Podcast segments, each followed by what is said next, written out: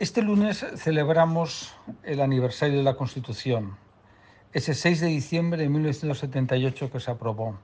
Y titulo mi artículo Los socios de Sánchez y la Constitución. El PSOE fue fundamental en la elaboración y aprobación de la Constitución.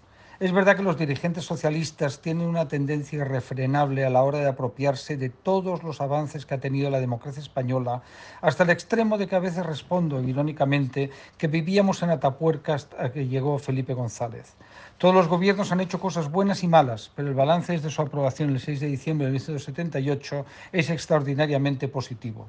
Por ello, poner en cuestión este periodo es un enorme disparate o una estrategia de aquellos que quieren destruir nuestra Carta Magna para romper España o imponer un régimen autoritario populista como pretenden Pablo Iglesias y sus colaboradoras. Es verdad que ahora parece una quimera, pero no es la primera vez que sucede sin que nadie lo pudiera imaginar.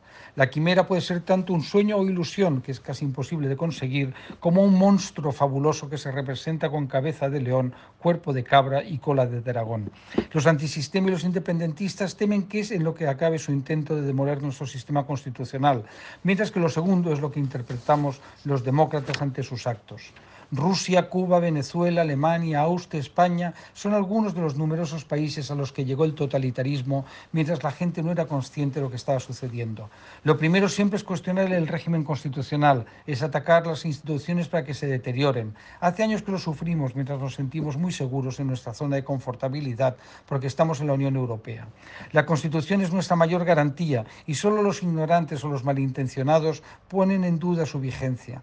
Los españoles nos tendríamos que sentir muy orgullosos de un texto que ha permitido avances extraordinarios y que se sitúa entre los más avanzados del mundo.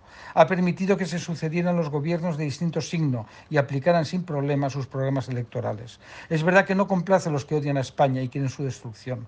Los independentistas no la quieren, pero tampoco los comunistas, los antisistema, los herederos de ETA y los herederos de ETA. Esta realidad permite reafirmarnos en que es el instrumento adecuado para seguir progresando.